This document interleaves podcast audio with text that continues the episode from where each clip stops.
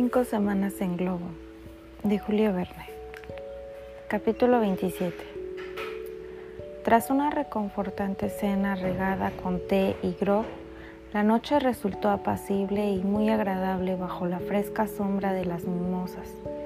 Kennedy, que había recorrido la zona en todas direcciones, comprobó que los viajeros eran los únicos seres de aquel paraíso terrenal. Se echaron sobre sus mantas durmieron a pierna suelta.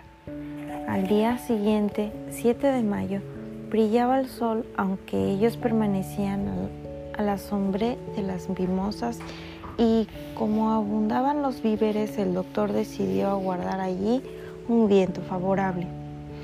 ¡Qué extraña alternancia de penalidades y placeres! exclamó Kennedy.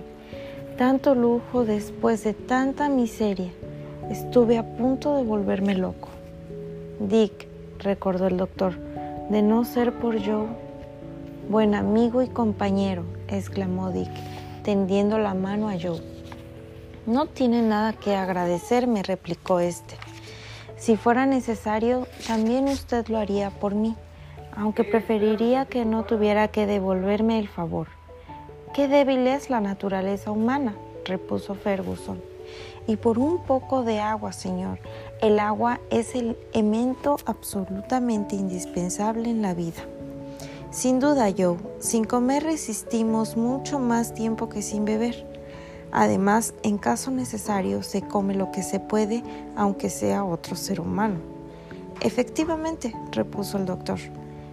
El día transcurrió entre agradables conversaciones, recuperando la energía y la esperanza. Kennedy sentía no poder cazar en aquel bosque. Sin embargo, Dick, repuso el doctor, pareces demasiado olvidadizo. ¿Y el león y la leona?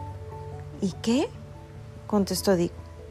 Lo cierto es que su presencia en este oasis nos permite suponer que no estamos muy lejos de comarcas fértiles.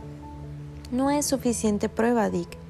Estos animales, acosados por el hambre o la sed, pueden recorrer larguísimas distancias, así que durante la noche vigilaremos y levantaremos hogueras. Con esta temperatura, se quejó Joe. En fin, si es necesario, lo haremos. Trataremos de no incendiar el bosque, respondió el doctor, para que otros como nosotros puedan encontrar refugio en él.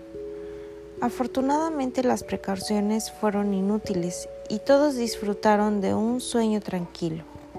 Al día siguiente el barómetro no se movió y se mantuvo el buen tiempo sin el menor soplo de viento. El doctor empezó de nuevo a inquietarse.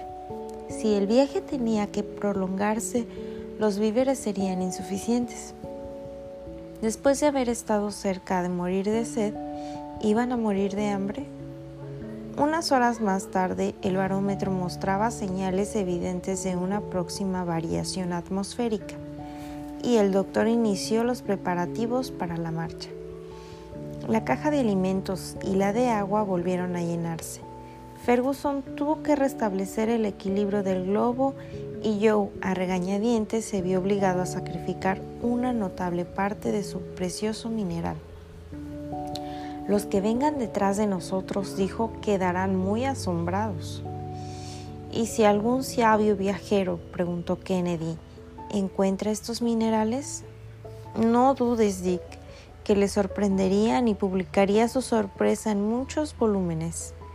No me extrañaría que algún día oyéramos hablar de una mina de cuarzo aurífero en medio de las arenas del desierto africano, y por culpa de Joe.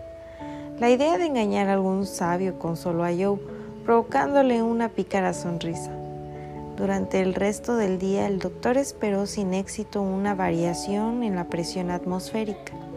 La temperatura subió y hubiera sido insoportable si las sombras del oasis.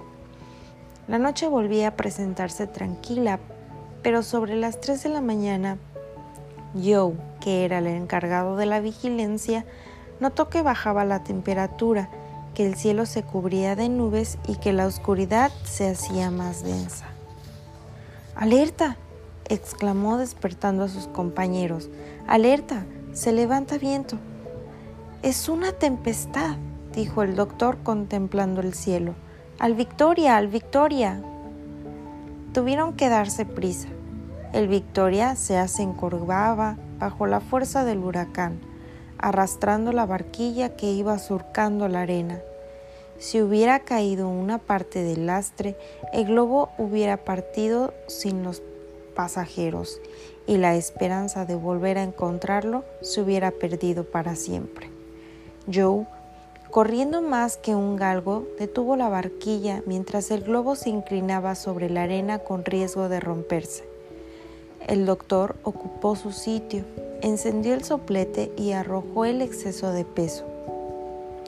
Los viajeros miraron por última vez los árboles del oasis, ahora doblados por la tempestad y aprovechando el viento del este a tan solo seis metros de altura, desaparecieron en medio de la noche.